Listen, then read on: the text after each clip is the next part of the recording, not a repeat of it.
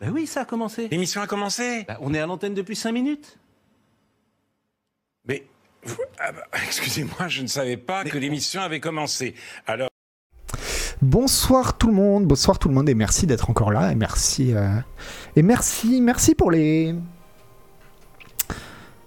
d'être fidèle au poste. Et puis pour certains commentaires YouTube euh, je disais tout à l'heure euh, j'ai vu des commentaires YouTube qui, qui faisaient très plaisir. Alors n'allez pas en mettre euh, comme ça juste pour faire plaisir. Mais c'est vrai qu'une fois de temps en temps avoir un commentaire sympa bah, ça réchauffe le cœur. Donc merci merci beaucoup.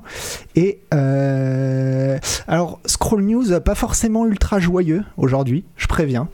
Déjà, bon, pour ce qu'on a envie, petite forme, voilà. Et, euh, et non, parce que c'est des news. Ah, mais j'ai rien préparé encore une fois. Tiens, ça nous rappelle la bonne époque.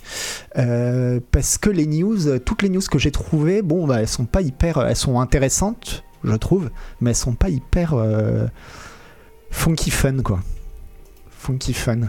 Donc, alors attendez, je prépare un truc.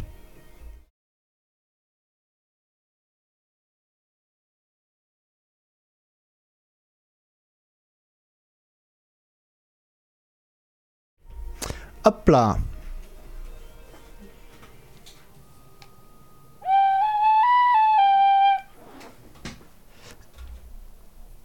Je vous avais coupé la musique. J'avais pas fait exprès de couper la musique. Je remets la musique. Et euh, voilà, n'hésitez pas à discuter ce soir, hein, parce que je vous dis, les news, ça va pas, ça va pas durer longtemps. Alors, première euh, petite news. Alors, on commence. hein, c'est du fun, du fun, du fun. Donc, on commence par la rubrique nécrologie. Nécrologie avec euh, juste cette info, c'est que David Ward, qui était, alors bon, je, je connaissais pas David Ward, hein, mais David Ward, en fait, c'était le fondateur de Ocean Softwares, euh, Software. euh, bon, qui est décédé, rip à son âme. Et, ça m'a rappelé, bah, ça m'a rappelé que qu'il y avait une boîte à un moment qui s'appelait Ocean Software, a bien bercé ma jeunesse. Voilà, ça nous rajeunit pas, comme tu dis, euh, Web. Alors c'était une entreprise en fait euh, anglaise. C'était des Anglais qui avaient fondé ça. Hop, j'ai la petite page Wikipédia. Euh, et du coup, j'ai regardé ah, pourquoi je m'en rappelais si bien de Ocean Software. En fait, ils faisaient beaucoup, beaucoup de, de, de jeux à licence. Alors, attendez, on va regarder la liste des jeux. Les jeux Ocean, Software.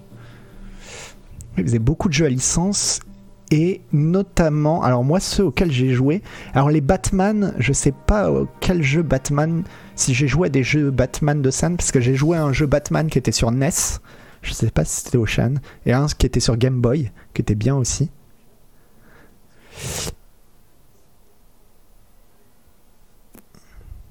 Et, et bah ouais, Jurassic Park, c'est marrant, il y, a, des gens qui se rappellent de Jurassic Park parce que euh, moi j'y avais joué à Jurassic Park sur NES, je l'avais même terminé, euh, sur Super NES. Sur Super NES, je l'avais même terminé, et, euh, mais j'ai l'impression que c'est un jeu. peu de gens en avaient parlé quoi. En fait, il y avait des phases, le jeu se jouait un petit peu, enfin avec une vue à la Zelda. Et ouais, il était trop bien. Avec une vue à la Zelda. Et après, des fois, il y avait des passages dans les, dans les bâtiments avec une vue à la Doom. C'était vraiment, vraiment, vraiment très bien quoi.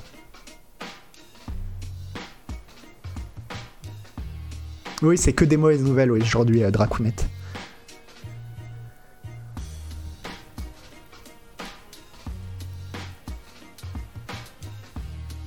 Ah mais alors les Renegade, euh, ben, le Renegade ça par contre j'ai jamais fait quoi. Renegade jamais fait. Alors par contre j'avais fait Adam's Family, euh, The Pugsley Scavenger Hunt aussi sur Super NES, que de petits jeux de plateforme euh, bien sympa à l'époque. Pour l'époque, j'avais joué à chaque fou. Alors chaque fou par contre c'était de la merde. hein. Chaque fou c'était de la sacrée merde. Et euh, à quoi j'avais joué? Alors Robocop, j'avais dû en faire un aussi, mais alors vous dire quel Robocop j'ai fait?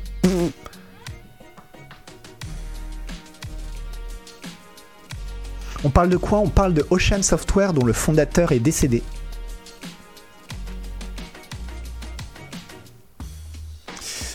Malheureusement, moi, le jeu Robocop dont je me souviens, c'était euh, Robocop versus Terminator, qui était vachement bien sur euh, Mega Drive. Euh, Ouais, Mr. Nuts, ça me dit quelque chose aussi. Je me demande si j'avais j'avais pas mis les mains sur Mr. Nuts.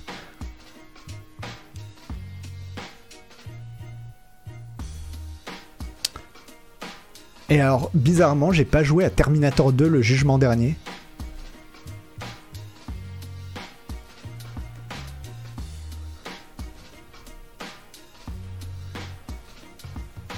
Le créateur de tous ces jeux auxquels on fait semblant d'avoir joué. Non, non, il y en a plein auxquels j'ai joué.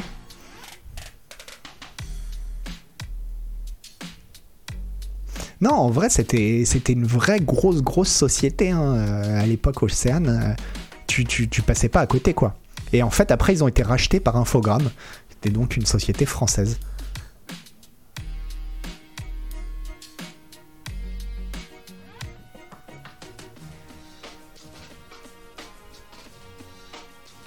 Et ouais, des Simpsons, j'en ai fait quelques-uns aussi, mais pas sûr, je saurais pas reconnaître lesquels, quoi.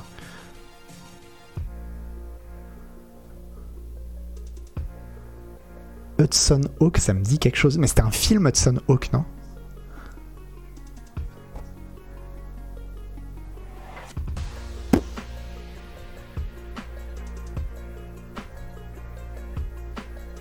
Ah, il y a Double Dragon, mais non, il n'y a pas Double Dragon. T'as vu Double Dragon là quelque part? J'ai pas vu, hein. C'est pas Double Dragon, c'est pas, c'est pas Ocean, hein. C'est japonais Double Dragon.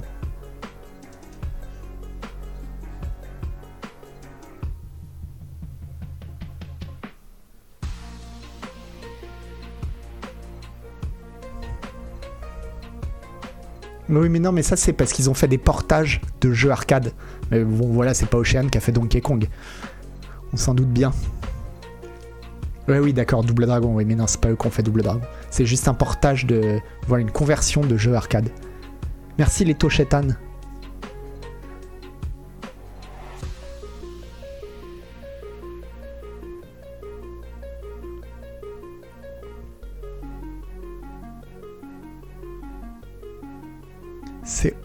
Ocean qui a tout développé ou c'était que la partie commerciale Euh, Non, ça, donc les productions originales, c'est les jeux qu'ils ont développés. Et les conversions, bah, c'est ce qu'on appellerait un portage. Aujourd'hui, ils faisaient les portages. Winter Games.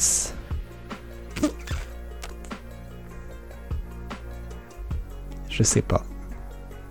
Mais voilà, c'était beaucoup, euh, bah, beaucoup de jeux à licence. Hein. Hook, La Famille Adams, Robocop, euh, Jurassic Park, Total Recall. Voilà, énormément, énormément de jeux à licence. Mais c'était l'époque de la Super NES euh, où les jeux à licence étaient cool. Où les jeux Disney euh, déchiraient, par exemple. Bref. Le jeu que tu demandes à Noël, c'est ça. Non, mais moi j'allais à la ludothèque en fait. J'allais. C'est pour ça que j'ai joué à plein plein plein de jeux vidéo à cette époque-là. C'est parce que j'allais à la ludothèque et euh, ils prêtaient les consoles, et ils prêtaient les jeux.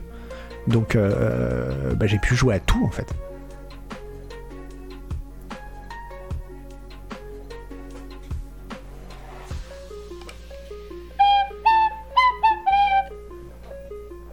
Team Ludothèque, bah ouais, mais c'était, mais c'était le feu la ludothèque. Franchement, euh... je sais pas si les enfants aujourd'hui vont encore à la ludothèque. Euh, Là, j'ai un pote qui est papa et qui me disait que lui il emmenait ses enfants à la ludothèque, donc ça doit se faire encore. hein. Mais, euh, mais c'est vrai que. Si, si, bah, je crois que ça existe encore en fait. hein. Moi, c'était les BD. Bah oui, mais il y avait tout. Je sais, moi, je prenais des jeux et des BD et des trucs. Enfin, les BD, pas tellement en fait, parce que les BD, je les avais à la maison en fait. Mon père euh, avait beaucoup, beaucoup de BD. Donc. euh, Maintenant, à la ludothèque, ils te, ils te prêtent des NFT. Voilà.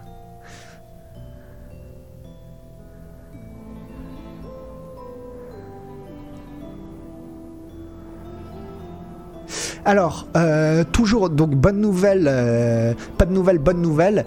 Les pénuries de composants, euh, ça va pas s'arrêter. Attendez, je vais fermer la fenêtre parce qu'il y a des avions qui passent.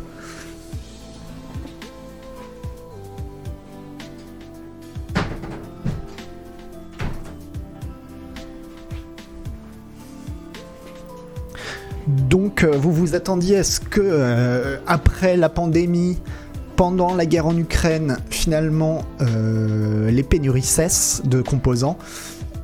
Ne vous inquiétez pas, ça ne va pas cesser parce que, en fait, ce qui explique le PDG d'Intel, Pat Gelsinger, c'est que la pénurie de semi-conducteurs durera jusqu'en 2024 ce qui aura probablement des répercussions sur le monde du jeu car les prix des processeurs et des cartes graphiques resteront élevés. La raison, la pénurie de puces affecte la vitesse à laquelle l'équipement utilisé pour fabriquer des semi-conducteurs peut être fabriqué. En bref, vous avez besoin de puces pour faire des puces.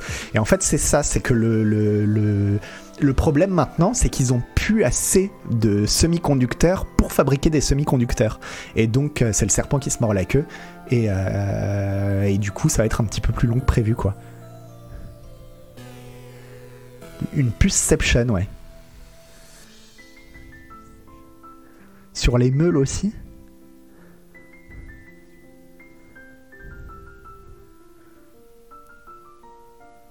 mais le prix des processeurs est touché aussi. Je pensais que c'était juste les, GPU. Bah, je pense que si c'est Intel qui te le dit, non, c'est que le, prix des processeurs euh, euh, est touché aussi, ouais. Dans une interview accordée à CNBC, il a déclaré que c'est en partie la raison pour laquelle nous pensons que la pénurie globale de semi-conducteurs va maintenant dériver, enfin continuer en 2024 par rapport à nos estimations antérieures en 2023, simplement parce que les pénuries ont maintenant frappé l'équipement et que certaines de ces rampes d'usines ne, euh, fonctionneront Euh, je sais pas, pour, c'est mal traduit et je vois pas ce qu'il voulait dire. La référence de Gelsinger aux rampes fait ici référence au processus de montée en puissance de la production d'une nouvelle usine.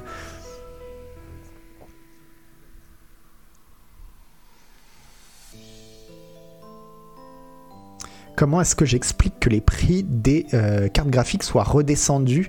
Je ne l'explique absolument pas à Ether parce que euh, j'y connais rien. J'avais demandé à Oni et Dandu, quand je les ai vus il n'y a pas si longtemps à la, à la rédac. Et. Mais tu vois, ça m'intéresse tellement que je me rappelle plus ce qu'il m'avait dit en fait. Mais. Euh... Non, c'était. Bah, je crois qu'il y a eu un moment. Je crois qu'il y a eu un moment où en Chine, ça allait beaucoup mieux et que du coup, euh, bon, bah, les usines ont pu repartir quand même comme il fallait, etc. Et puis, bah, c'est redevenu la merde en Chine, donc. Euh,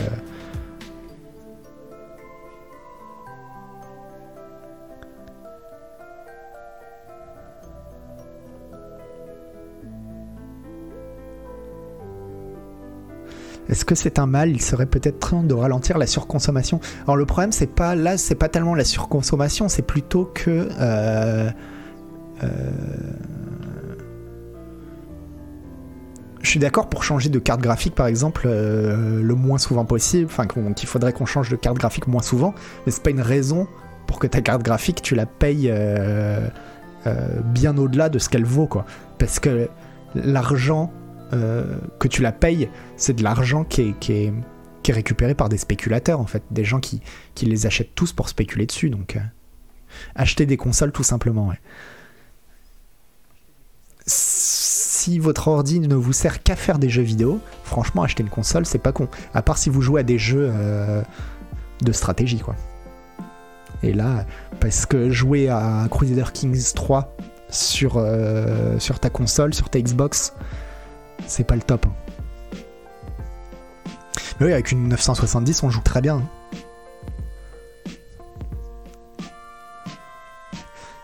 Mais l'argent est une fiction, donc pas d'inquiétude. Tout à fait, Vostok. Alors, c'est même pas que c'est, pas, c'est pas que c'est une fiction. Je dirais que c'est une fable sociale. Voilà, c'est une fable sociale qu'on raconte à euh, un petit peu comme le Père Noël qu'on raconte aux enfants l'argent, c'est une fable sociale qu'on raconte à ces grands enfants, finalement, que sont les pauvres. Voilà. Mais euh, faut pas prendre tout ça trop au sérieux.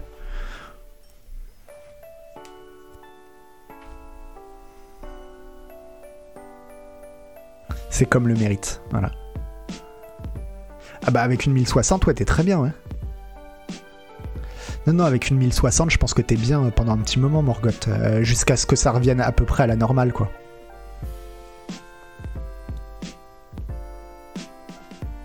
Il suffit de travailler 80 heures par semaine pour avoir une 3090, c'est facile, c'est ça.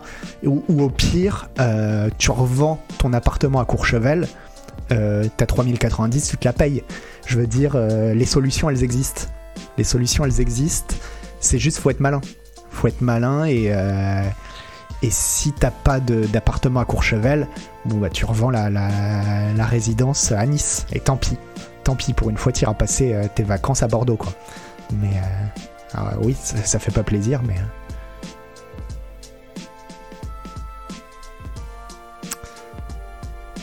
Donc voilà. Alors, on continue avec les bonnes nouvelles Allez, wouh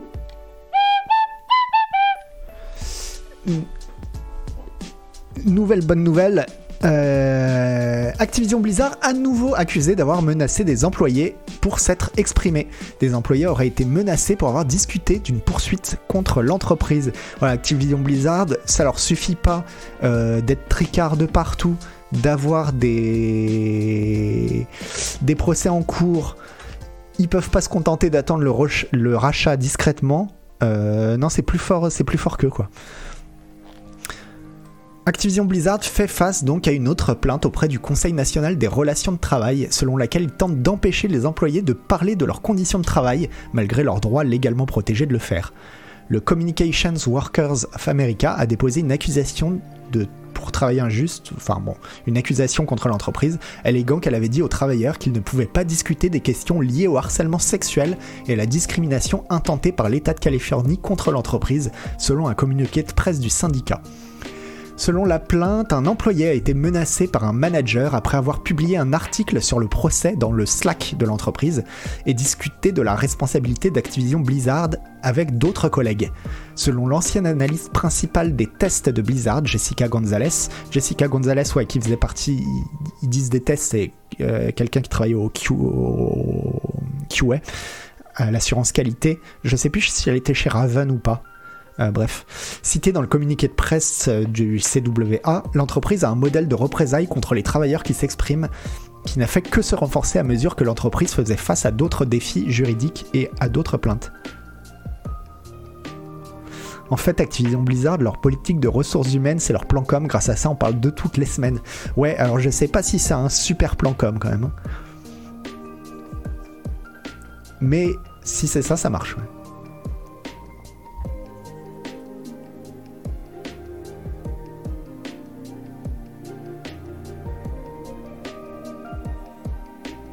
En France, tu dois être hors temps de travail pour faire ça, non Pablo le berger.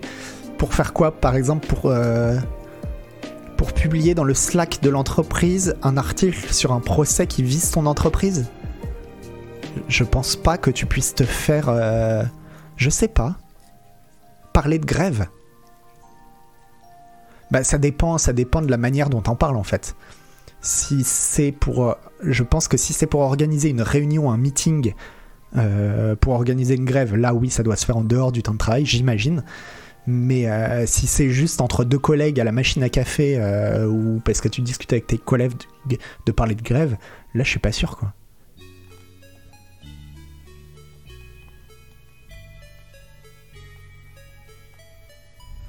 C'est vrai que ouais, la dame de la pub est très très zen face à, face à toutes ces histoires. Vous devriez, je pense qu'on devrait tous prendre exemple sur elle.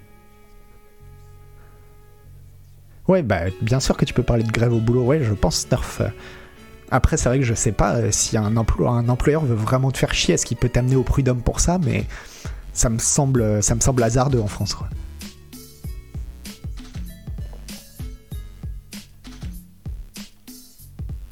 Euh... Alors. En juillet, le ministère californien de l'Emploi équitable et du Logement a poursuivi l'entreprise affirmant que les employés étaient confrontés à un harcèlement sexuel constant de la part de leurs collègues et de leurs gestionnaires et qu'elles étaient victimes de discrimination en matière de promotion. Il y a eu depuis une vague de règlements d'autres poursuites d'actions des employés et de remaniements dans l'entreprise, ainsi qu'un scandale après que le gouverneur de Californie, Gavin Newsom, ait été accusé de s'être immiscé dans le procès de l'État. Mais ce sont des choses dont les employés devraient pouvoir discuter entre eux car elles peuvent avoir des impacts très réels sur leur travail et leur vie personnelle. J'ai plutôt l'impression qu'il s'agit d'un biais journalistique. Blizzard a déjà un certain nombre de casseroles au cul, alors une de plus ou une de moins. Chaque histoire est amplifiée, parfois pour des trucs assez mineurs, comme ici, je trouve. Alors, c'est vrai que c'est pas, c'est pas l'affaire du siècle, hein, c'est pas. euh, Mais bah, ça reste Blizzard. Activision Blizzard, euh, l'une des plus grosses sociétés de jeux vidéo au monde, qui est en ce moment même prise dans euh, à la fois toutes ces histoires de harcèlement, mais aussi prise dans une histoire de rachat. Donc non, c'est pas anodin en fait. Qui est à l'origine du premier, euh, enfin chez qui s'est créé, je crois, le, premier syndicat des travailleurs du jeu vidéo. Enfin tout ça, c'est pas anodin en fait. Ça se fait pas, ça se fait pas chez chez Dotemu quoi. Et, avec tout mon respect pour Dotemu.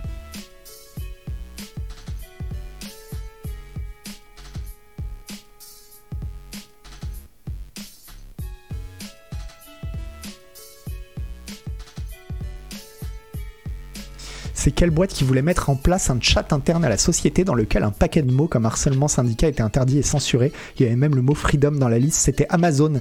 Alors Amazon, ceci dit, alors qui se rachète, j'en sais rien, mais en tout cas euh, que j'ai vu passer là pour une bonne nouvelle, je l'ai pas mis dans le scroll news. En fait, vous avez vu qu'en ce moment aux États-Unis, le grand sujet c'est euh, le recul du droit à l'avortement, bon, qui, est, ultra menacé par, euh, le, je crois que c'est la Cour suprême qui essaye de, de, de donner à chaque État le droit de revenir sur le droit à l'avortement. Et Amazon a déclaré que dorénavant, eux, ils rembourseraient jusqu'à 4000 dollars à n'importe quel de leurs employés qui a besoin de faire un, voyage, en fait, pour aller avorter à un endroit où c'est légal, quoi. Et, donc, ils se, ils se rachètent un petit peu une, un honneur à Amazon. Bon, après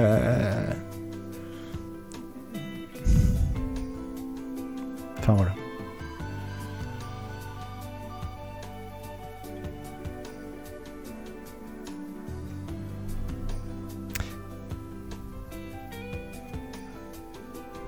Alors Alban Banal, tu dis j'excuse pas Blizzard, mais franchement des histoires comme ça c'est ultra courant quoi. Alors déjà pas dans une boîte comme Activision Blizzard. Enfin, faut comprendre que dans les grosses grosses boîtes du genre Activision Blizzard, Amazon, euh, Google, etc. Euh, ce genre de petites histoires, c'est pas euh, pas rien du tout. C'est pas des trucs. Euh, c'est c'est des sociétés qui sont quasiment qui ont quasiment des échelles économiques de pays maintenant. Donc euh, donc c'est pas pas si anodin que ça. Et puis encore une fois, je le répète, ça se passe chez Activision Blizzard, qui est l'une des plus grosses boîtes au cœur en ce moment de tout ce qui se passe dans le jeu vidéo. Donc non non, c'est pas du tout anodin quoi. Enfin c'est pas anodin. les faits en eux-mêmes effectivement sont pas sont pas forcément incroyables, mais euh, euh, c'est pas pour moi ça, reste une news euh, importante. Merci Alexis Bourdesien.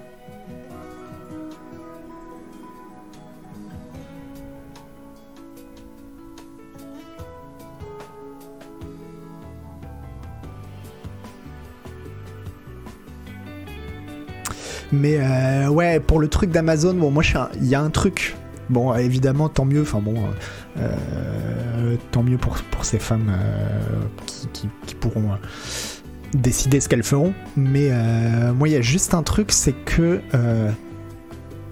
je pense que la première chose sur laquelle une entreprise doit, doit, doit s'améliorer, c'est sur elle-même, sur ce qu'elle fait à l'intérieur, sur ses conditions de travail.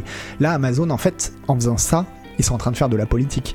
Ils font de la politique, bon, très bien, euh, si, ils ont le droit aussi, hein, c'est une entreprise, ils font ce qu'ils veulent. Mais avant de faire de la politique comme ça et d'aller dire, bah nous, on va, on va pas suivre, enfin, on va, on, va montrer qu'on a des convictions politiques, etc. Commencez par faire de la politique à l'intérieur en arrêtant de harceler vos employés, en leur permettant d'avoir un téléphone portable, en interdisant pas le mot liberté dans... Euh, en gros, commencez, commencez par faire le ménage chez vous, quoi. Mais euh, voilà, c'est ça, ça ressemble un petit peu au greenwashing. Donc euh, mitigé quand même, mais bon, tant que ça va dans le bon sens, bon, on va pas non plus.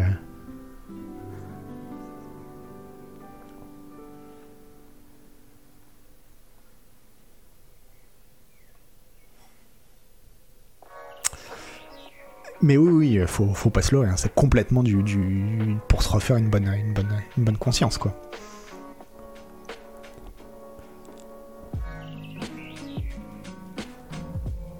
Je regarde s'il y a des trucs selon la plainte, les travailleurs vont. Voilà, ce n'est pas la première fois que le CWA affirme qu'Activision Blizzard fait étalage des, euh, étalage des droits des employés, fait barrage aux droits des employés, on va dire. En septembre 2021, le syndicat a annoncé qu'il déposait des accusations auprès de la NLRB, alléguant que l'entreprise intimidait ses travailleurs et se livrait à des activités antisyndicales. Selon la plainte, les travailleurs ont non seulement été informés qu'ils ne pouvaient pas discuter de leurs conditions de travail, mais ont également été surveillés et interrogés sur leurs activités syndicales.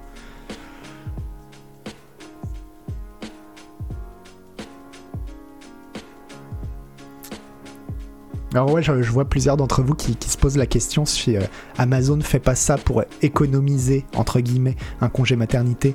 Euh, honnêtement, j'en sais absolument rien, donc je vais pas...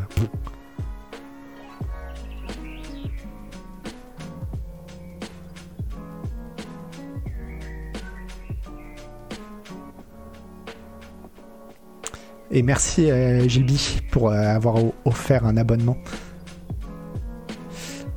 Alors on continue les bonnes nouvelles, vous aimez ça les bonnes nouvelles hein mmh, mmh, Les bonnes nouvelles de Malware.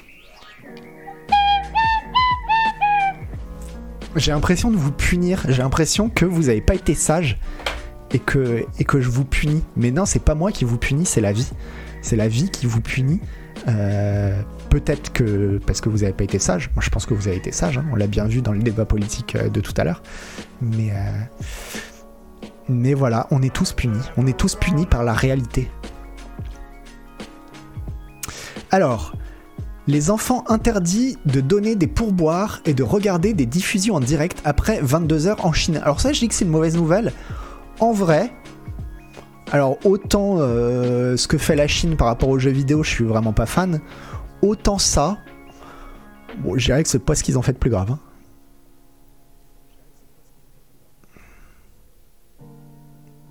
Euh, le gouvernement chinois a mis en place de nouvelles restrictions sur les plateformes de streaming pour les utilisateurs de moins de 18 ans dans le cadre d'une répression en cours dans le pays. Selon Reuters, l'administration nationale de la radio et de la télévision a ordonné aux services de streaming d'ajouter des contrôles qui empêchent les enfants de donner des pourboires aux créateurs sans la permission d'un tuteur. Eh ben en vrai, est-ce qu'on ne devrait pas faire ça en France quoi? Alors je sais que euh, du coup il n'y aurait plus aucun sub sur les streams d'Agbu, mais euh, est-ce que, est-ce que ce serait pas plus juste, quoi? Oui, c'est pas que les enfants, c'est les moins de 18 ans, ouais. Oui, mais bon. Euh...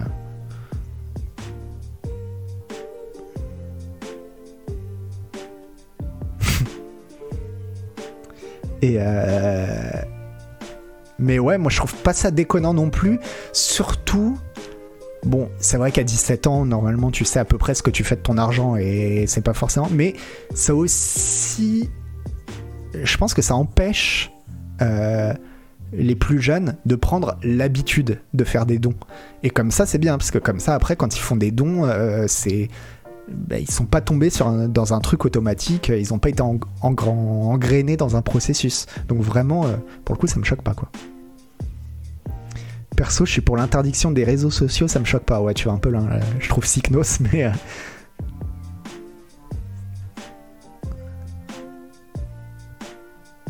Quand j'étais gamin, à 22h, j'étais au lit, mes parents n'ont pas eu besoin que le gouverneur leur apprenne à m'élever. Alors, peut-être pas jusqu'à 18 ans quand même, Zen Trodier.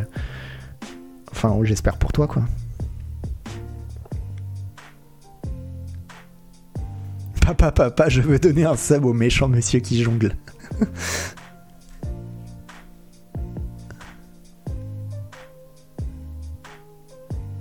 c'est fou cette addiction qu'ont certains à faire des dons. Euh, ouais, ouais, Foxan, c'est vrai que euh, que euh, je pense, je pense que si on regardait sur Twitch la, si on commençait à fouiller dans Twitch sur vraiment qui sont les gens qui font des dons, parmi ces gens-là, je pense que des fois on pourrait trouver des trucs où on se dirait euh, faut pas faut pas regarder sous le tapis quoi. Faut pas regarder sous le tapis parce qu'on tomberait sur des histoires euh, pas forcément hyper euh, hyper réjouissantes quoi.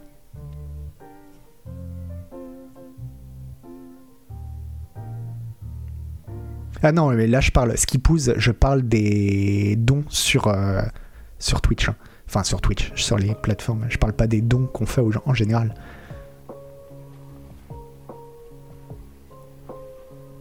Non, je parle pas de blanchiment, euh, Nagbava. Je parle plutôt de choses qui pourraient presque s'approcher du. Euh, comment on appelle ça euh,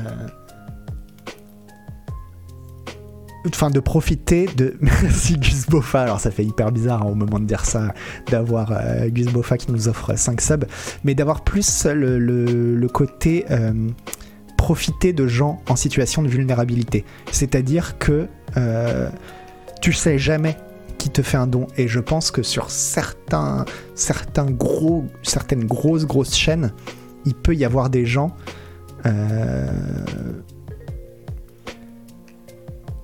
Donnent pour de mauvaises raisons, c'est-à-dire qui donnent pour des raisons qui psychologiquement sont pas hyper euh, réjouissantes. Voilà. Abus de faiblesse, exactement, Mitraire, c'est à ça que je pensais. Je pense qu'il peut y avoir de l'abus de faiblesse. Oui, on espère tous qu'Usbofa que t'es majeur. Ah oui, t'enverras jamais ça devant les tribunaux, mais c'est pas le but. Mais et du coup, je pense que c'est une bonne chose de euh, bah, d'éduquer les enfants à une certaine retenue. Et puis après, quand ils arrivent à l'âge adulte, bah, tu fais ce que tu veux. Mais en, tout cas, avoir, éduqué à cette, avoir été éduqué à cette retenue, quoi. Et. euh, Mais par exemple, on le sait très bien que. euh, Enfin, on le sait très bien. J'avais lu des articles là-dessus, quoi. Sur certaines streameuses féminines, il y a des types qui font des dons, qui font des dons énormes. Et. Et c'est hyper vicieux, en fait. C'est hyper vicieux parce que le fait de faire des dons, ils ont l'impression d'une certaine manière que cette fille-là leur doit quelque chose, quoi. Et, euh, et là, c'est pas net, quoi. C'est pas net et c'est malsain, c'est ultra malsain, quoi. Donc. euh, Voilà un exemple, quoi. Un exemple de, de don euh, vraiment malsain.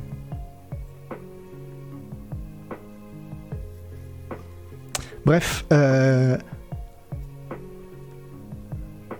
Non, il demande pas de contrepartie, Nagbava, souvent, mais ça va être un peu plus implicite, quoi. Ça va être, il va se permettre, par exemple, le type qui a, fait son gros don, qui va se permettre d'être beaucoup plus insistant dans le chat ou qui va être beaucoup plus relou dans le chat, en disant non, non, mais attends, mais moi je fais des gros dons, euh, j'ai bien le droit d'être, euh, euh, du coup, de, de, me, de m'affranchir de la politesse.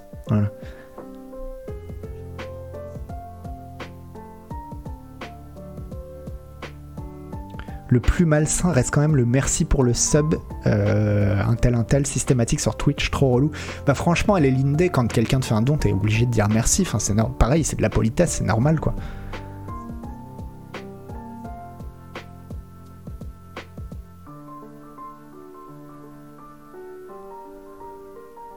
Et voilà, on Duril, comme tu dis, quoi, une streameuse qui se prend d'un coup 3000 euros en don, bah il y a un côté qui peut être hyper malsain, ouais. euh, tu te demandes, mais cette personne-là qui fait ça, faut voir quoi. Faut voir, euh, c'est un peu chelou quoi.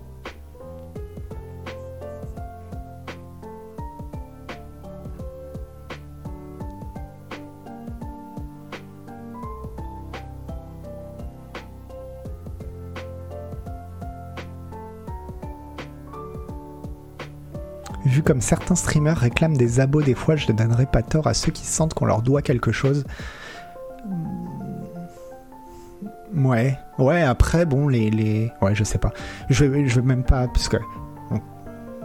je sais que ça peut vite passer. Tout ce qu'on dit, ça peut vite passer pour euh, de la.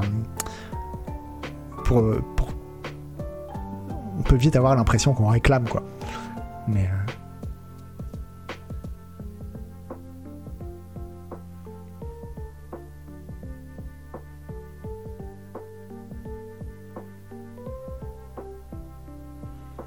Bah c'est ça, Castor Coco. À la base, l'idée, je pense que c'est plutôt ça, c'est tu donnes quelque chose pour encourager. Mais euh, il faut que ça reste comme ça. Et, et quand tu donnes 3000 euros pour encourager, non, t'es plus en train d'encourager quelqu'un quand tu lui donnes 3000 euros. T'es en train de l'acheter en fait. Voilà. Quand tu donnes 10 euros, 5 euros, même 50 euros, tu, là, oui, ça peut être. euh, J'aime bien ce que vous faites, j'encourage, mais, mais pas 3000 euros.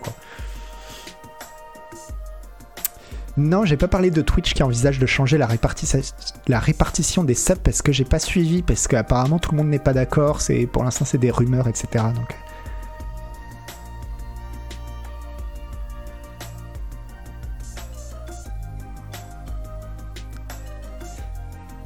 Ouais, bah ouais, Foxan. Après, il y a des millionnaires qui regardent Twitch et pour qui quelques milliers d'euros, c'est rien. C'est pour ça que. Euh, après, ça, en plus, c'est hyper difficile de juger. Hein. C'est hyper difficile de juger. Euh, c'est au cas par cas et.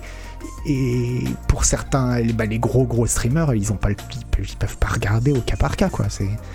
Alors. euh, L'organisme a également déclaré que les émissions devraient être forcément désactivées euh, enfin, devrait forcer les spectateurs à être désactivés. En gros, puisque c'est mal traduit, l'organisme a, également déclaré que les émissions devraient virer les téléspectateurs mineurs des diverses plateformes après 22 heures. Bon, ça pour le coup, euh, à la fois je trouve ça. Enfin, j'ai pas tellement d'avis, mais pour moi, le fait que tes enfants ne regardent pas Twitch après 22 heures, ça c'est un truc, c'est aux parents de gérer, c'est les parents qui font ce qu'ils veulent quoi. C'est pas au gouvernement de dire euh, à telle heure on arrête quoi. C'est on n'est pas en prison quoi. Donc euh, si tes parents euh, ont envie de te laisser à 23h regarder Twitch, euh, bah, grand bien leur face et puis s'ils veulent que t'arrêtes à 21h, t'arrêtes à 21h. Ça c'est à de.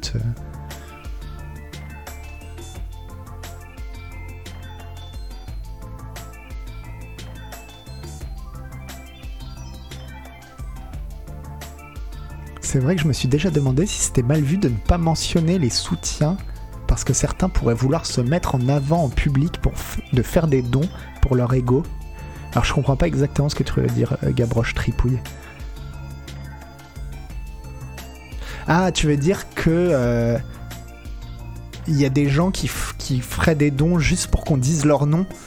Ouais, mais ça, à la limite, euh, bon bah enfin c'est pas, c'est pas méchant quoi. C'est comme, enfin ouais, c'est pas.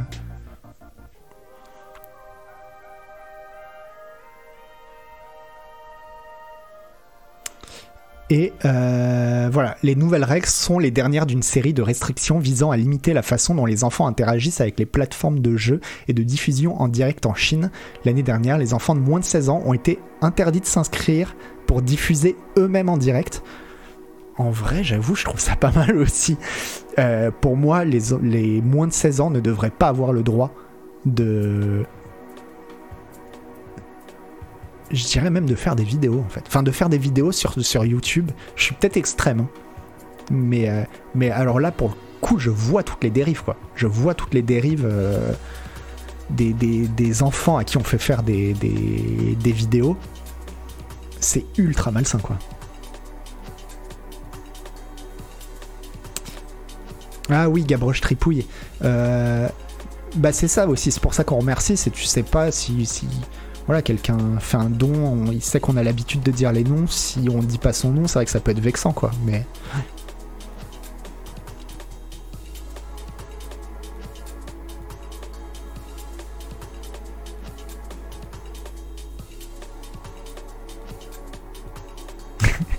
Bah oui, Lenny Rockway, tu vois, ça, ça, ça suffit de dire crie mon nom parce que je crie ton nom, Lenny. Moins de 16 ans, c'est sec, ouais, ouais, ouais, ouais, mais bon. Non, moi pour le coup, euh, interdire les, de faire des vidéos aux moins de 16 ans, je pense que vraiment ça les protège, quoi. En janvier, alors la plateforme chinoise Bilibili. Alors eux, leur Twitch à eux en Chine, il s'appelle Bilibili. Et euh, c'est stylé. C'est stylé comme nom. Et ils ont interdit la diffusion de jeux vidéo violents sur la plateforme. Bon, ça c'est con pour euh, les gens qui sont adultes, quoi. Mais. euh,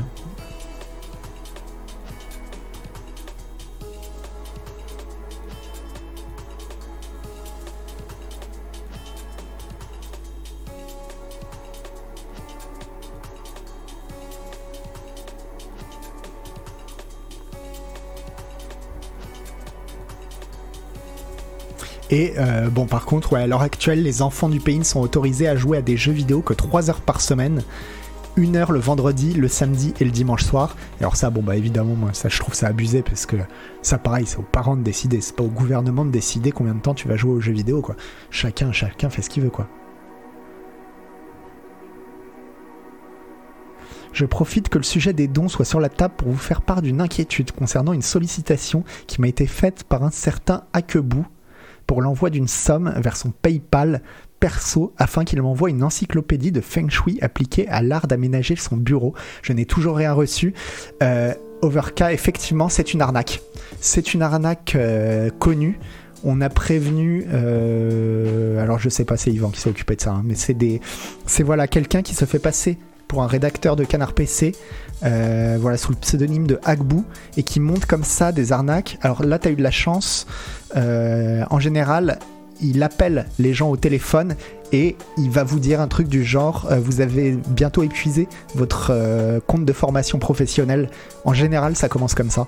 Et, euh, il faut immédiatement voilà, signaler à Pharos en fait.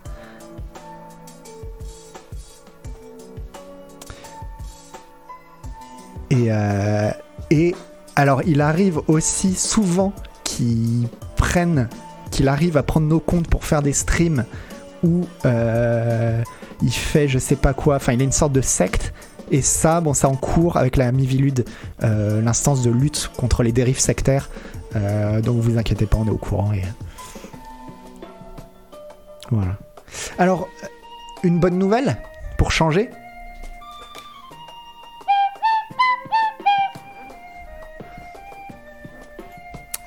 Ah oui, c'était 3 heures de jeu en ligne, c'est vrai. C'est vrai, c'est 3 heures de jeu en ligne. À la limite, s'ils veulent jouer euh, plus, mais pas en ligne, euh, ils peuvent. Ah bah tiens, pour une fois, c'est pas une mauvaise nouvelle. Bon, c'est pas une, bonne nouvelle euh, non plus, mais c'est euh, une nouvelle. C'est euh, un type qui, qui explique un petit peu la stratégie de Square Enix. Euh, Donc la vente euh, de studios occidentaux par Square Enix marque la fin d'une crise existentielle. Il est intéressant cet article. L'acquisition euh, par Embracer Group marque la fin pour les éditeurs japonais qui se tournent vers les studios. euh, marque la fin des éditeurs japonais qui se tournent vers les studios étrangers par crainte d'une perte de pertinence. Donc il, voilà, il rappelle que Square Enix a vendu Crystal Dynamics, Eidos Montréal et Square Enix Montréal à Embracer Group. Qui marque, selon cet auteur, Brendan Sinclair, euh, non seulement la fin d'un chapitre, mais la fin euh, pour l'éditeur, mais la fin euh, d'un chapitre pour l'ensemble de l'industrie du jeu vidéo japonais. En gros, il explique qu'il y a environ 15 ans, l'industrie japonaise a fait face à une grosse crise existentielle avec des jeux vidéo japonais qui se vendaient de moins en moins à l'Occident et au contraire des jeux vidéo occidentaux qui se vendaient de plus en plus en... au Japon. Ce qui a poussé en fait les, les, éditeurs japonais à vraiment se remettre, se remettre en cause et à chercher des solutions finalement en se disant bah, c'est parce qu'on fait mal les choses, on fait mal les choses, les occidentaux font mieux les choses que nous et donc euh, bah, il y a deux choix, il faut un imiter les occidentaux et deuxièmement qui de mieux pour imiter les occidentaux que des occidentaux? Donc racheter des studios occidentaux pour faire des jeux occidentaux à destination des occidentaux. Mais heureusement, il y a Noël Malware pour acheter des jeux japonais maintenant. J'ai toujours acheté des jeux japonais, toujours. Euh, alors, il y a environ 15 ans, voilà, les genres les plus en vogue dans l'industrie avaient été les jeux d'action en monde ouvert comme euh, GTA, Assassin's Creed, et les jeux de tir à la première personne comme les franchises Call of Duty et Halo. Après, bon, il parle un petit peu des, jeux de rythme, où c'est vrai que le jeu de rythme à la base, ça vient du Japon, mais c'est pas le Japon qui a eu du succès, euh, les gros succès genre Guitar Hero, c'était pas le japonais. Même si l'industrie était en plein essor, les éditeurs tiers japonais étaient de plus en plus préoccupés par le fait que les consommateurs du monde entier n'étaient tout simplement pas intéressés par le type de jeu qu'ils étaient bons à faire. Euh, voilà, il rappelle que c'est un sentiment qui a été euh, accepté et exprimé par Hideo Kojima, Keiji Inafune, euh, qui est responsable de, de la R&D chez Capcom, Shinji Mikami, l'auteur des Resident Evil, si je dis pas de bêtises, et euh, voilà. Et donc la réponse pour beaucoup d'éditeurs japonais, ça a été euh, de commencer à créer des jeux pour les goûts des clients tra- étrangers en embauchant dans de nombreux cas des développeurs étrangers pour les fabriquer. Et bref, ils, expliquent un petit peu, il explique, euh, après on va passer un peu parce qu'il explique bah, ce qu'on fait tous ces éditeurs. Alors par exemple Capcom, ils ont fait des jeux un peu un peu péraves, genre Dark Void, Bionic Commando, Lost Planet 3. Euh, le Devil May Cry de Ninja Theory. Alors je sais pas s'il est bien ou pas. Euh, apparemment, voilà, il a eu des bonnes critiques, mais euh, il n'a pas plu à tout, à tout le monde dans la fanbase. Scornieux, alors que leur problème était un retard techno, pas le fait de faire des jeux japonais. Bah, on va en parler après. Ah ok, Dieu vomi, c'est un jeu. C'est un jeu euh, Ninja Theory plus qu'un Devil May Cry. Donc si t'aimes les jeux Ninja Theory, c'est bien quoi, ok. Et pas une seule citation de Shigeru Miyamoto, effectivement, ce cartilage. Euh, ben oui, mais parce que Nintendo, eux, euh, n'ont jamais fait face à ce problème. Les, jeux Nintendo sont toujours très bien vendus et les Mario et les Zelda, alors il y a eu une perte de vitesse aussi, mais ils étaient loin de cette crise existentielle quand même. Euh, donc Konami, Konami, alors ouais, eux ils avaient repris Silent Hill. Et alors quand je dis ils ont repris, euh, enfin ils ont filé Silent Hill à des studios occidentaux, mais quand je dis filer la licence Silent Hill, c'est pour être gentil parce que euh, en fait ils ont pas filé, enfin ils- ont détruit la licence Silent Hill. Ils ont clairement détruit la licence Silent Hill en la retirant de la team Silent et en la refilant à des occidentaux ont essayé de faire des jeux qui ressemblaient à, d'autres jeux qu'on connaissait déjà quoi. Euh, Sega, alors il parle de Sega. Alors Sega c'est un petit peu, c'est un petit peu différent aussi, mais donc Sega lui c'est c'est l'un des studios qui s'en est bien sorti, notamment en achetant euh, Creative Assembly qui fait les Total War. Euh, ah aussi euh, Football Manager, je savais pas. Et euh, qu'est-ce qu'ils ont fait d'autre Sega?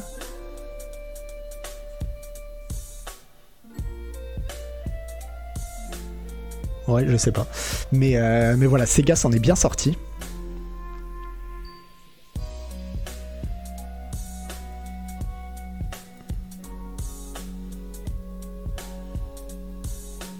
Euh, Namco Bandai, qu'est-ce qu'ils ont fait? Euh, Encore un jeu. Bon, là, c'est pas des jeux que j'ai trop retenu moi. Et puis donc Square Enix. Alors Square Enix a été un peu l'exemple le plus éclatant parce que eux, ils ont racheté donc Eidos et ils ont fait vraiment des jeux qui ont eu beaucoup de succès, notamment Sleeping Dogs, euh, Just Cause, Life is Strange, euh, Hitman, le Hitman Absolution et le premier reboot d'Hitman. Et bah, tout, parmi tous ces jeux, tout, alors il y a eu Kane Lynch 2, il y a eu Sif, le reboot de Sif, mais euh, parmi tous ces jeux, bah, il y a beaucoup de très très très bons jeux qui ont reçu de très bonnes critiques et non, je vais vous filer le- l'URL de l'article. Hop. Oui, il y a beaucoup de très bons jeux qui ont eu de très bonnes critiques et qui sont plutôt très bien vendus, quoi. Qui sont très bien vendus, mais euh, mais jamais assez pour Square Enix en fait. Euh, Voilà. Lorsque le redémarrage de Tomb Raider a reçu des critiques élogieuses et 3,4 millions de ventes au cours du mois de lancement, il n'a toujours pas répondu aux attentes de la société, tout comme Hitman Absolution avec 3,6 millions de ventes en 4 mois. Le, dé- le redémarrage de la franchise Hitman par Yo Interactive en 2016 a également été acclamé par la critique, mais n'a de nouveau pas répondu aux attentes, ce que le président de Square Enix, Yosuke Matsuda, a donné comme raison de laisser la direction du studio racheter son indépendance à l'éditeur l'année suivante. Marvel's Avenger, alors pour le coup c'est de la merde, est le jeu évident, est le jeu évident, un jeu lié à l'une des marques les plus en vogue du divertissement qui a été médiatisé pendant des années, seulement pour afficher des critiques mitigées et des ventes décevantes sur un budget estimé à 190 millions de dollars. Le jeu Guardian of the Galaxy, très bien, euh, de l'année dernière, s'est beaucoup mieux comporté auprès des critiques et des joueurs, mais comme tant d'efforts antérieurs de l'éditeur pour attirer le public occidental, il n'a pas réussi à atteindre ses objectifs de vente. Et là, c'est là qu'on se dit que le problème en fait chez Square Enix dans sa stratégie occidentale, c'est pas. euh, Enfin, c'est juste les objectifs en fait. C'est les objectifs qui se fixent, qui, qui correspondent pas visiblement aux, jeux qu'ils font, mais qui pourtant sont des très bons jeux quoi. Enfin, qui sont souvent euh, vraiment, vraiment sympas quoi. C'est ça, ils fixent la barre trop haute.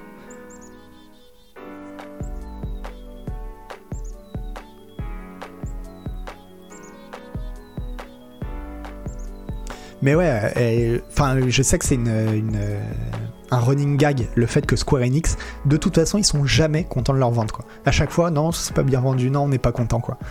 Euh, dans le même temps, Square Enix. Alors, attends, euh, je reprends. La succession de déceptions, même lorsque les jeux eux-mêmes étaient géniaux, a semblé porter sur la patience de l'éditeur. Le fait que Square Enix était apparemment Ouais, et la phrase est hyper mal traduite, je, je vais pas essayer de la, On s'en fout. Dans le même temps, Square Enix a connu une série de succès de la part de ses studios de développement japonais. Nier Automata, une flopée de Final Fantasy, de Final Fantasy, notamment le 14, le 15 et le remake du 7, et un battement de tambour constant des remakes de RPG, de petites balles, alors de petits RPG, euh, de réédition et d'efforts ciblés comme Triangle Strategy ou I Am Setsuna aident à mettre fin à toute idée que le public occidental a complètement perdu son goût pour ce que les développeurs japonais offrent. Et en fait, c'est ça, c'est que euh, parallèlement à ça, depuis 15 ans, finalement, c'est vrai qu'il y a eu un gros passage à vide pour le jeu vidéo japonais, mais il est en train de revenir. Et notamment chez Square Enix, moi, il y a, un Enfin, j'aime beaucoup la direction qu'ils ont pris depuis. Euh... Bah, FF15, il s'est bien vendu en fait, je crois. Il, s'est suffisamment bien vendu pour un, pour un FF, quoi. Et euh, même si c'est décevant, euh, parce que Final Fantasy c'est leur licence phare, mais c'est quand même bien vendu, quoi. Mais. Mais. Mais j'aime bien en tout cas la direction que prend Square Enix depuis quelques temps là, qui est d'essayer de renouer avec son âge d'or. De dire en fait, euh, en fait les gens aiment ce qu'on faisait déjà il y a 15 ans et refaisons la même chose. Et, euh, visiblement des trucs comme, euh, Triangle Strategy, Octopus Traveler, etc. Ça, fonctionne bien quoi. Bon, FF7 Remake évidemment. Et entre temps, évidemment, bah, y a là le succès, le jeu de l'année, c'est quoi? C'est Elden Ring. Elden Ring, un jeu japonais. Donc, non, les jeux il y a eu euh, le succès Breath of the Wild, évidemment. Donc, en fait, le, jeu vidéo japonais reprend du poil de la bête. Pareil, en même temps, on a la série Yakuza qui a toujours cartonné, cartonné, cartonné au Japon mais qui peinait à trouver, qui avait une fanbase en Occident, mais qui peinait vraiment à faire décoller ses ventes en Occident, en fait ça a grimpé. Pendant 15 ans, ça a grimpé, grimpé, grimpé petit à petit. Et aujourd'hui, les Yakuza en Occident, bah ça, bah, compte vraiment. Et donc... Euh, bah moi ça me fait plaisir parce que ce qui me fait plaisir c'est que en réalité la solution c'était pas d'essayer d'imiter les occidentaux mais c'était de persévérer de persévérer et de dire euh, en fait, un goût, ça se crée dans la durée. Voilà.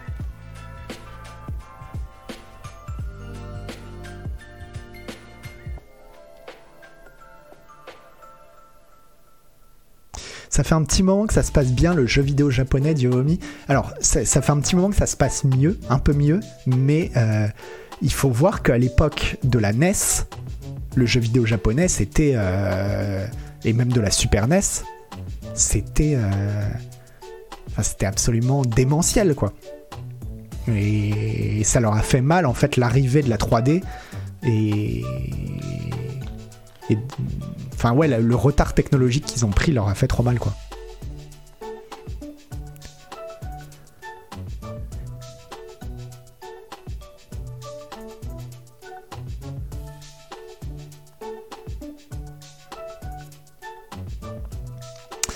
Rabbitman, des jeux à 80 balles sur PC, des remakes à l'arrache, leur vrai succès, seul vrai succès, FF7 Remake, qui n'a même pas de suite annoncée, des investissements moisis dans les NFT et le cryptoverse. Franchement, j'ai du mal à voir ce que Square Enix fait de bien en ce moment. Alors, j'avoue que tu marques quelques points. Tu marques même beaucoup de points. Euh, sur FF7, t'as raison, hein, que bah ouais, la suite est toujours pas annoncée et que, et que ça, par contre, c'est scandaleux, mais bon, c'est comme ça. Euh, par contre, euh, pour moi, t'oublies. En fait, c'est moi, en, réalité, c'est euh, Triangle Strategy. C'est Triangle Strategy qui me redonne foi en Square Enix. Où je me dis, ah, s'ils peuvent faire d'autres jeux comme ça, ouais, ouais, ouais. J'y crois. Octopus Traveler, j'avais déjà bien aimé en fait. J'avais déjà bien aimé Octopus Traveler, Triangle Strategy. Vraiment, je trouve que là, ils ont réussi à fond. Euh...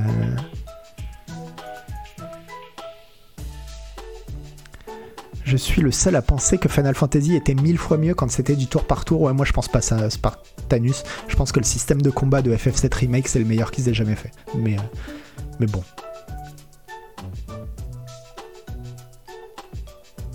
Ils ont surtout enfin compris qu'il faut traduire leurs jeux, les japonais, et aussi les distribuer. C'est ça, il pouvait aussi y avoir un problème de communication. hein.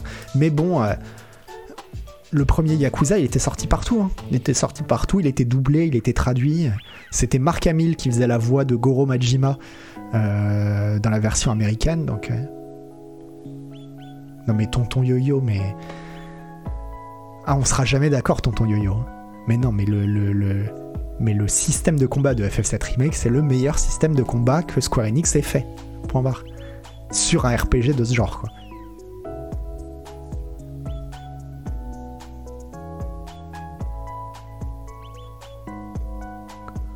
Non, tonton Yo-Yo, euh, je te promets, t'as des. J'ai noté, j'ai noté que t'avais un, un, un, un problème de de respect envers toi-même, voilà, d'une manière générale, et, euh, et là c'est flagrant.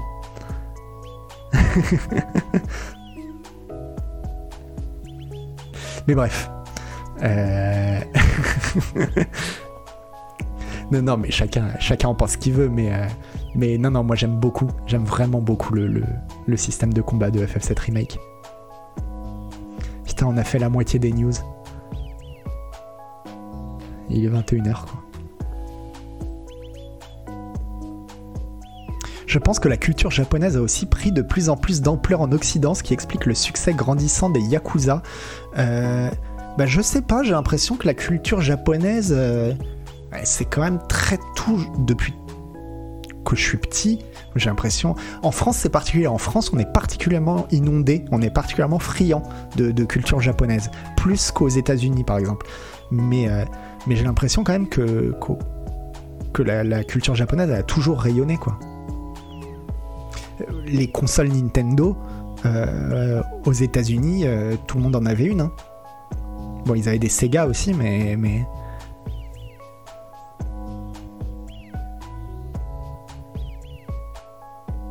Mais oui, les Japonais sont aussi friands de culture française, mais pour moi, le Spartanus 96, c'est ça aussi. C'est pour ça que j'aime vraiment la culture japonaise, que j'aime aussi les. Enfin, que j'aime les jeux vidéo japonais, les mangas ou, ou les animés, ou peu importe.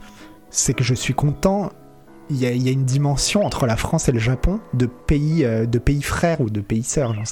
Mais de, de, pays euh, qui, qui s'apprécient vraiment mutuellement pour leur culture et qui, qui arrivent à garder une culture un peu. euh,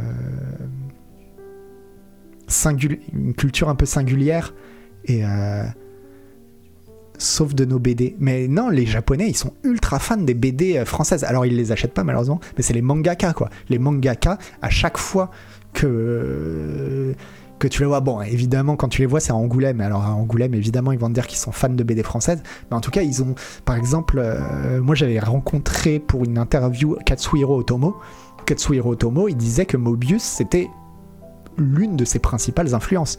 Et Mobius, bon, euh, bah voilà, il a fait des, il a fait une BD d'ailleurs avec, euh, avec. Il en a fait une avec, euh, euh,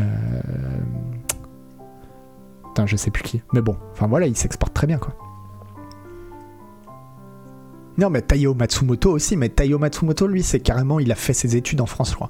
Oui, en tout cas, il a passé du temps en France. Bon, Taniguchi, évidemment, mais.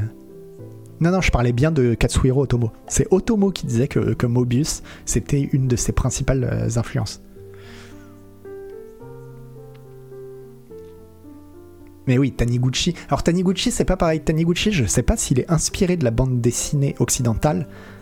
Et Taniguchi, c'est le, truc, c'est que euh, c'est un des mangaka les plus appréciés. Enfin, il a un statut, à- il a un statut bizarre en France parce qu'en France, il est quasiment considéré comme un auteur de BD occidental en fait.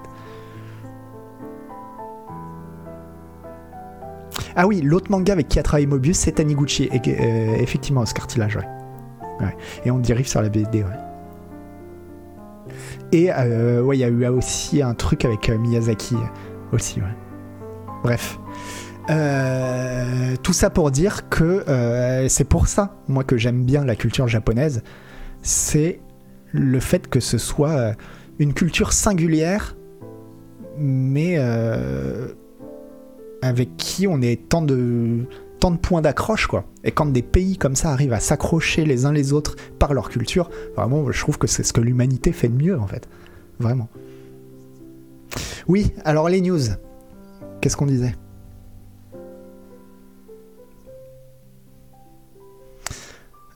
Euh...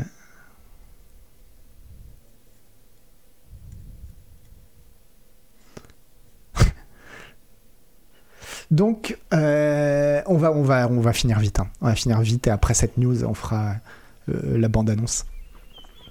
Alors. Bon, voilà, il parle, donc il parle effectivement des Yakuza qui sont montés en puissance, etc.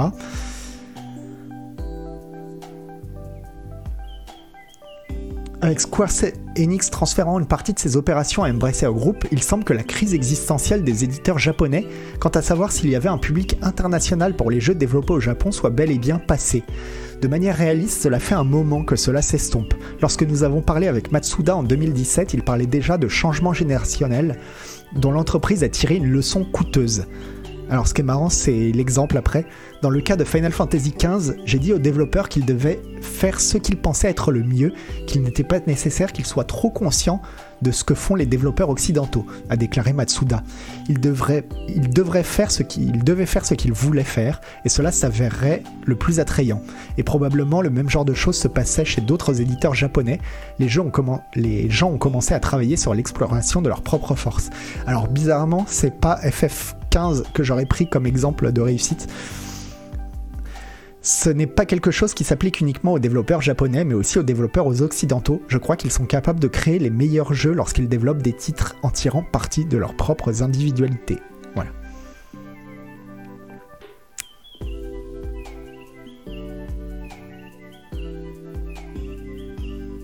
Ah ok, Guldo.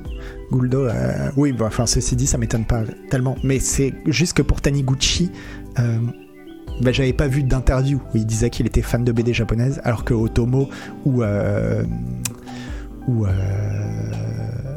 Taiyo Matsumo. Attends, Taiyo. euh, Matsumoto. Bah là c'est là pour le coup j'étais sûr.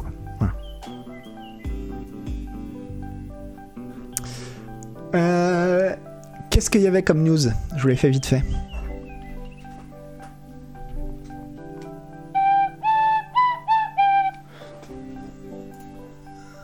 Ah oui, non mais donc ça c'était la même news, donc on continue. Mais arrive la rumeur qui dit tout ce qu'on vient de lire en fait c'est de la merde. Apparemment, selon Jeff Grobe, euh, qui se plante de temps en temps, hein. donc faut pas le prendre forcément euh, le plus au sérieux.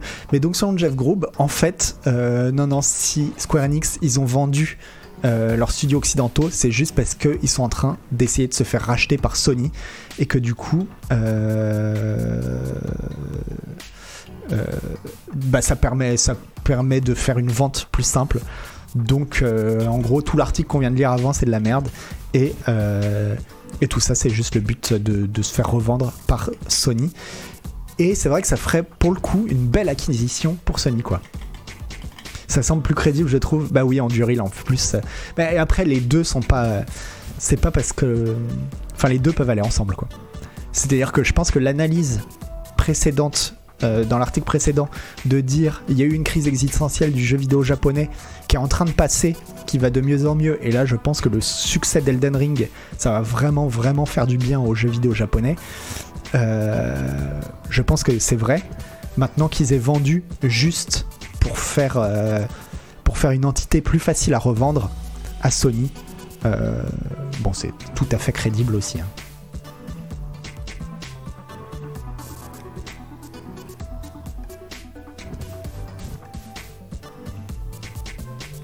Et euh, bah voilà, du coup, euh, bon, c'est une rumeur. Pour l'instant, c'est une grosse rumeur que Sony essayerait d'acheter Square Enix.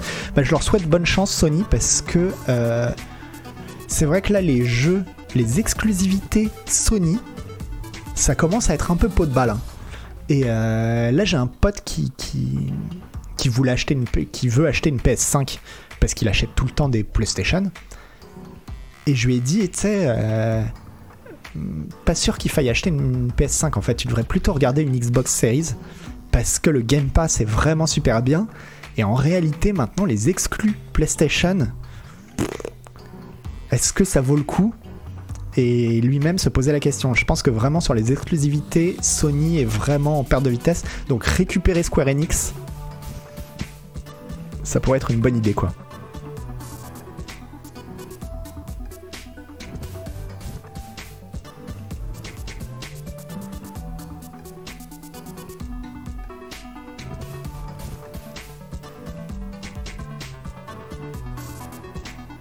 Les exclus du PS sont juste les meilleurs jeux du monde en fait bah pas, pas d'accord hein, Spartanus. Il y a des jeux super bien en exclu, mais là en exclu PS5 bah vas-y. Bon il y a euh, euh, ah, bah, le jeu que Tonton Yo-Yo aime bien là justement. Euh,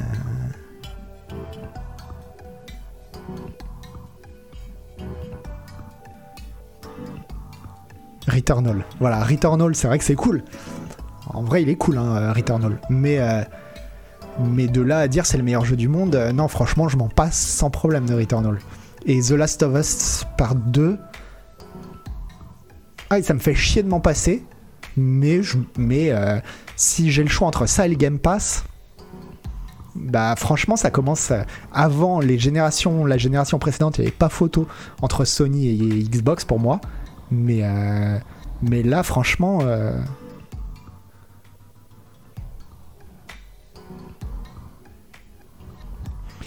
Pour nuancer, quand tu as un PC de jeu, il n'y a plus d'exclus Microsoft uniquement sur Xbox. Au moins sur PS5, tu as des exclus console en plus de ton PC. Ouais, mais bah là, en l'occurrence, mon pote n'a pas de PC. Donc euh, c'est quelqu'un qui a toujours joué que sur console, il n'a pas de PC quoi. Et, et, moi, j'apprécie vraiment là d'avoir des jeux, euh, de pouvoir transférer des jeux de mon PC depuis sur ma Xbox et d'y jouer sur la télé.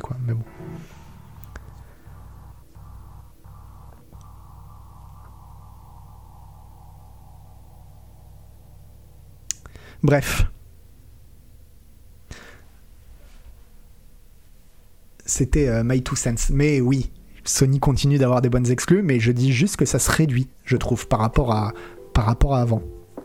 Et qu'il faut qu'ils fassent gaffe parce qu'avec Microsoft qui est en train de racheter tout le monde, qui est en train de racheter euh, euh, Bethesda et maintenant Activision Blizzard, bientôt il restera plus grand chose quoi.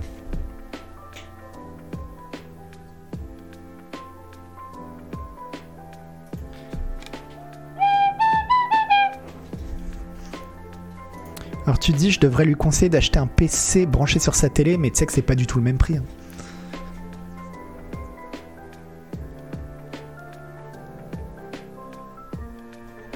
Euh, qu'est-ce que c'était ça? Ah bah oui, bah du coup on va passer.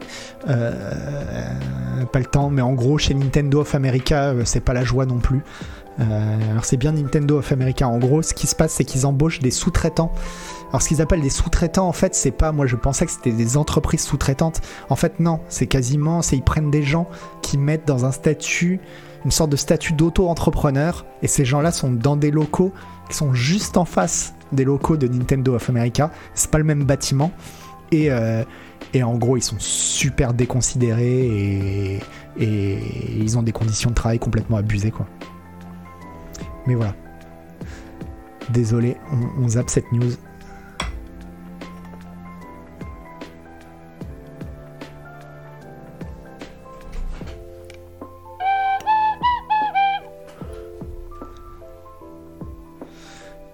Hop, hop. Euh, ah oui, alors un trailer. Alors, je vais faire un truc, je vais changer, je vais pas le mettre comme ça. Hop.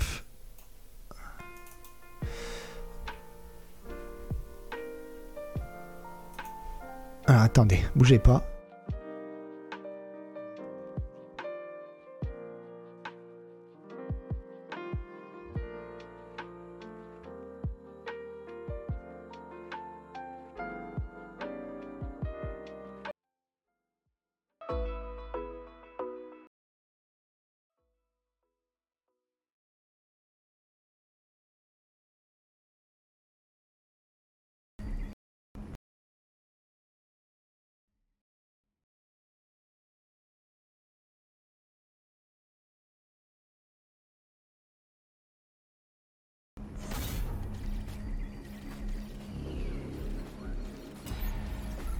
Ça s'appelle Off the Grid, pardon.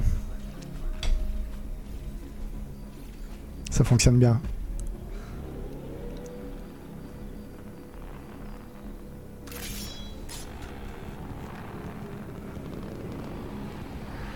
Ouais, moi non plus, ça me donne pas envie de ouf, euh, Ruvon. Mais je vais expliquer hein, après pourquoi, pourquoi je le montre.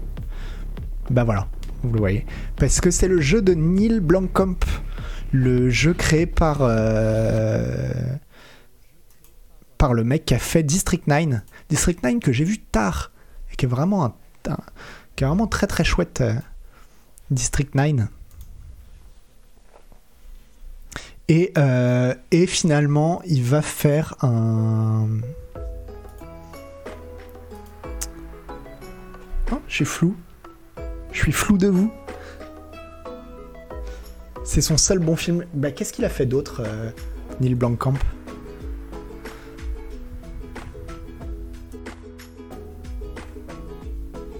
Ah, attendez.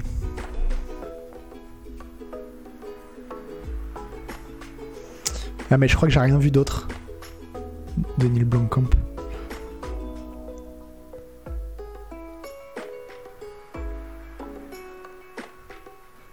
Mais ouais, il était bien District 9 et euh, et puis bon, bon surtout le, le, le truc vraiment con pour euh, Neil Blomkamp, c'est qu'il n'ait pas pu faire le prochain Alien quoi. À un moment, il était euh, c'était bien bien bien parti pour qu'il fasse un Alien. C'est vraiment le réalisateur que t'aurais vu faire un Alien et puis euh, et puis patatras. Et patatras est à la place, donc il nous fait un jeu vidéo qui est un Battle Royale. Voilà, c'est ça. Un Battle Royale avec 150 joueurs et un monde qui, qui, qui, change au fur et à mesure. Et bah, mec, si c'était pour faire ça, continue de faire des films, quoi.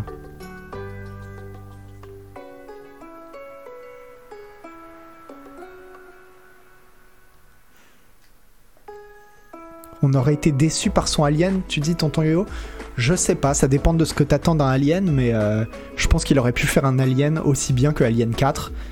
Et Alien 4, je l'ai revu là, il y a pas longtemps. Bon, il a des petits, il a des défauts, il a aussi des grosses qualités Alien 4. Voilà, c'est pas un film honteux du tout quoi, Alien 4, je trouve.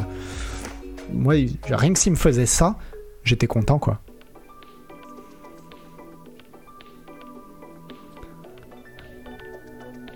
C'est pas plutôt le studio de développement qui a fait appel à lui pour scénariser le jeu? Alors Gabroche Ripouille Non, justement, je crois que c'est euh, lui qui a, qui a quasiment monté son, son studio. Euh, attendez, je- je- j'essaye de regarder. Neil Blomkamp. Alien 4, c'est nul. Non, t'es dur, Barbour. T'es dur, Barbour, c'est pas si nul. Il y a des trucs vraiment bien dans Alien 4. Mais... euh, mais pour moi c'est clairement le moins enfin c'est le moins bon des quatre voilà de toute façon pour moi c'est pas compliqué les aliens ils sont dans l'ordre de qualité Alien 1 le mieux Alien 2 le deuxième mieux Alien 3 le troisième mieux Alien 4 le quatrième mieux voilà c'est aussi simple que ça quoi non ma tier list des aliens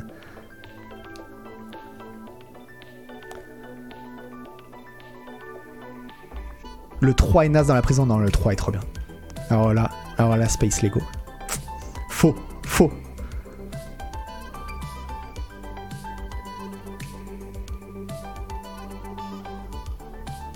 Ah, il va faire Robocop Returns, euh, Neil Blomkamp. Ah mais non, en fait, euh, non, pardon. euh, ça a été annulé.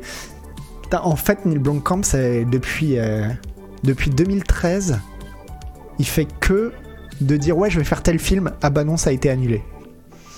Donc, bref.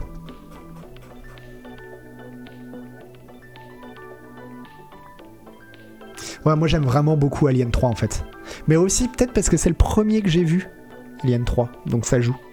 Mais ouais, ouais j'aime vraiment beaucoup Alien 3, même si, bon, après, les deux autres sont tellement extraordinaires aussi.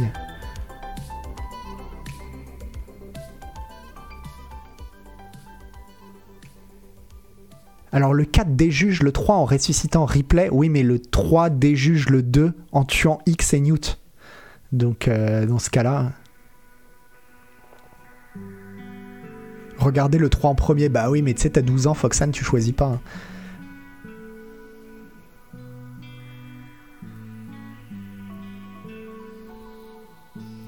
Et Covenant et Prometheus, euh, non. Non, euh, non, ni l'un ni l'autre, les deux, je les trouve vraiment, vraiment mauvais en fait.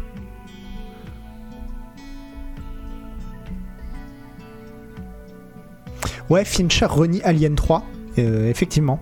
Il renie complètement Alien 3, mais je trouve qu'il a tort, parce qu'Alien 3, ça reste un bon film en fait. Il y a des trucs trop bien dans Alien 3. Bah déjà, l'ambiance. L'ambiance de Alien 3, elle déboîte.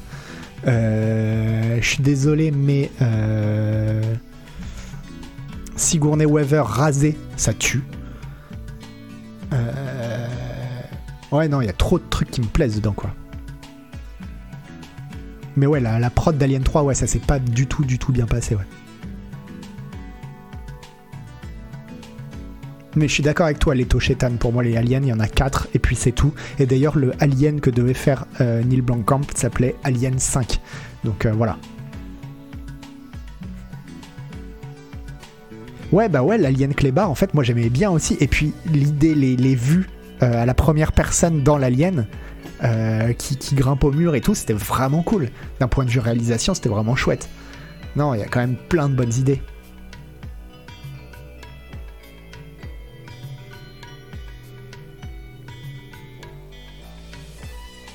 Ah si, je crois qu'il parle d'une série Alien aussi, ouais. Et j'ai pas vu aller Alien versus Predator par contre.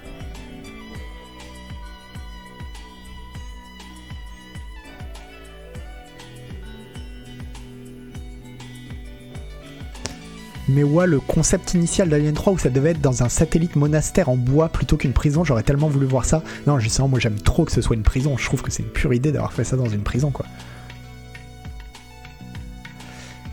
T'as aimé quoi dans le 4 en fait Bah j'ai aimé le côté euh, Jean-Pierre Jeunet quoi. J'ai aimé qu'il y ait Dominique Pinon. J'ai aimé euh, les petits. euh, Tu vois, il a un côté un peu. Il a un, il a un côté blockbuster. C'est sa qualité et son défaut en fait. Sa qualité et son défaut au 4 c'est quoi C'est un gros block. C'est qu'il a ce côté très blockbuster avec des trucs un peu. un peu facile, mais qui fonctionne quand c'est fait par Jean-Pierre Jeunet. Genre, ouais, Dominique Pinon en chaise roulante. Euh, euh, comment elle s'appelle euh, Winona Ryder. Bon, bah, c'est Winona Ryder. hein. C'est quand même l'icône des années 90. Euh, L'ouverture de porte avec la laine, ouais. Comment il s'appelle le mec qui joue le médecin aussi, le docteur qui fait qui a, qui a sa scène hyper chelou.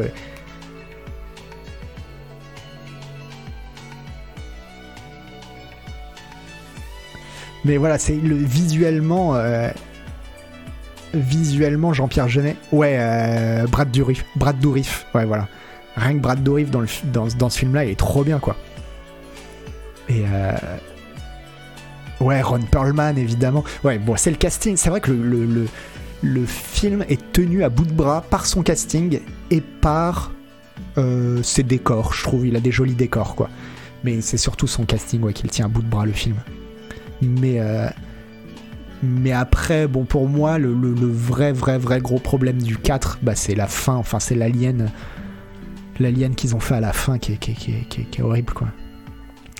Jeunesse en carreau, c'est quand même moins bien. Ouais, je suis d'accord quand même, Chip Tipix. Je dirais pas à dire que Alien 4, euh, c'est du niveau de la Cité des Enfants Perdus ou de Delicatessen. Évidemment, il y a un monde, quoi. Il y a un monde. On est complètement d'accord. Et puis la séquence dans l'eau, si tu me fais penser à ça, tonton yo-yo, la séquence dans l'eau, je suis désolé, mais c'est quand même trop bien, quoi. Alors, ok, c'est du money shot, mais bah oui, mais c'est un money shot qui fonctionne, quoi.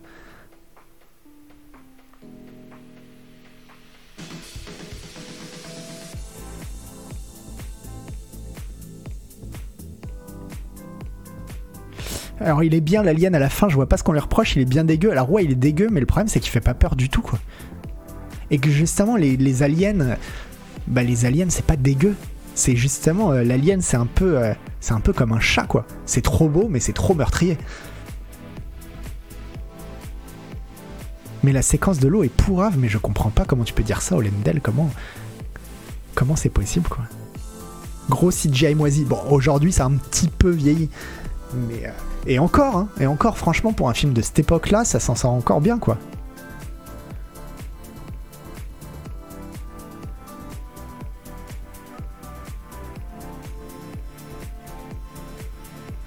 On a un peu trop oublié ces monuments que sont Delicatessen et la Cité des Enfants Perdus. Non, Onduril, je pense que personne n'a oublié les monuments que sont euh, Delicatessen et la Cité des Enfants Perdus. Personne, je pense. L'alien à la fin, on dirait Alf sans poil, ça tue un peu le côté effrayant. Voilà, bah je pense comme toi, Damien Detch.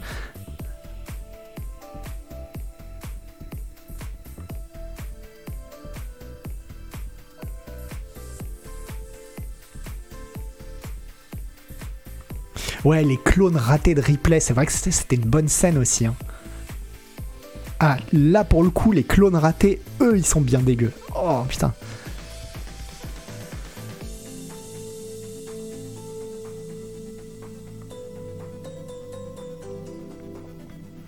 Non, non, il y a quand même, y y a quand même des trucs réussis dans le 4. Mais c'est vrai que des, bah, des 4, c'est celui qui a le moins une ambiance, je dirais. Le 1, le 2 et le 3, ils ont une ambiance de folie. C'est vrai que le, le, le, le- le 4, c'est plus un côté euh, euh, spectacle. Voilà. Je mets cette question on the spot. Jeunet et Caro s'occupant d'un jeu vidéo, ça donne envie ou c'est même pas la peine d'y penser? Alors il y avait eu un jeu vidéo, hein, La Cité des Enfants Perdus, je m'en souviens à l'époque. Mais, euh, mais, mais aujourd'hui, de toute façon, faut pas. Je pense qu'il faut pas ressusciter les gloires des années 90. hein. Je pense qu'il faut pas ressusciter Caro et Jeunet en espérant qu'il fasse du Caro et Jeunet. Je pense qu'il faut pas aller chercher Tim Burton en espérant qu'il fasse du Tim Burton. Euh, c'est fini, voilà. C'est fini, euh, laissez-les mourir.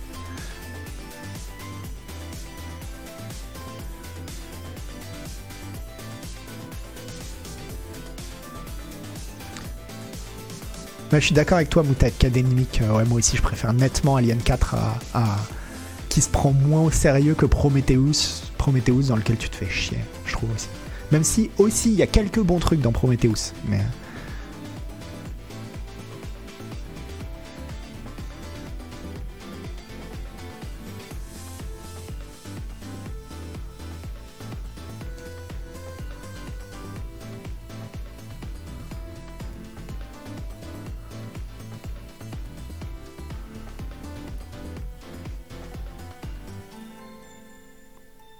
Bref, bref. Euh, bah merci, merci beaucoup d'avoir suivi encore une fois. Et puis on se retrouve. Alors on se retrouve jeudi pour euh, l'émission Canard PC avec euh, Gilles Stella, qui sera l'invité de l'émission Canard PC. Donc ça va être trop bien, évidemment, on est trop content. Ah, hop, hop, hop. Donc Gilles Stella, si vous connaissez pas, euh, bah, c'est que vous connaissez parce que c'est un des compères notamment de Karim Debache sur euh, l'émission Chroma et, euh, Crost à l'époque sur jeuxvideo.com. Et donc, et donc ça fait vraiment plaisir quoi.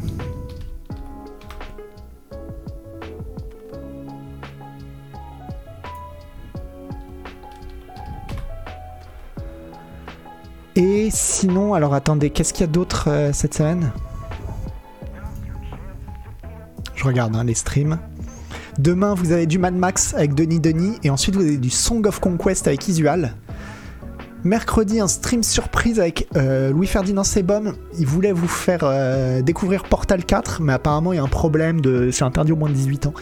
Donc ce sera un stream surprise. Et puis donc jeudi, l'émission avec Gilles Stella. Euh, Je regarde vers chez qui on fait un raid.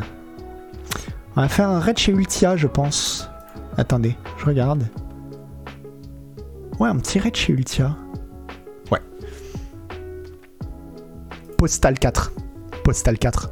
J'ai dit Portal, ouais, évidemment.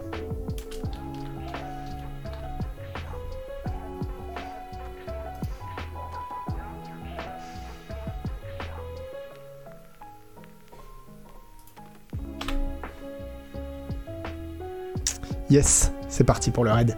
Et, euh, ben encore une fois, euh, merci à tous d'avoir suivi. Et puis, euh, gros bisous. Et désolé d'être flou, mais bah, j'espère que la prochaine fois je serai moins flou. Voilà. Au début c'était pas flou. Pendant toute l'émission c'était pas flou. C'est venu à la fin. Donc bon. Je suis un grand flou, c'est ça. Allez, salut les grands flous. Et salut les petits clous, comme il disait à l'époque.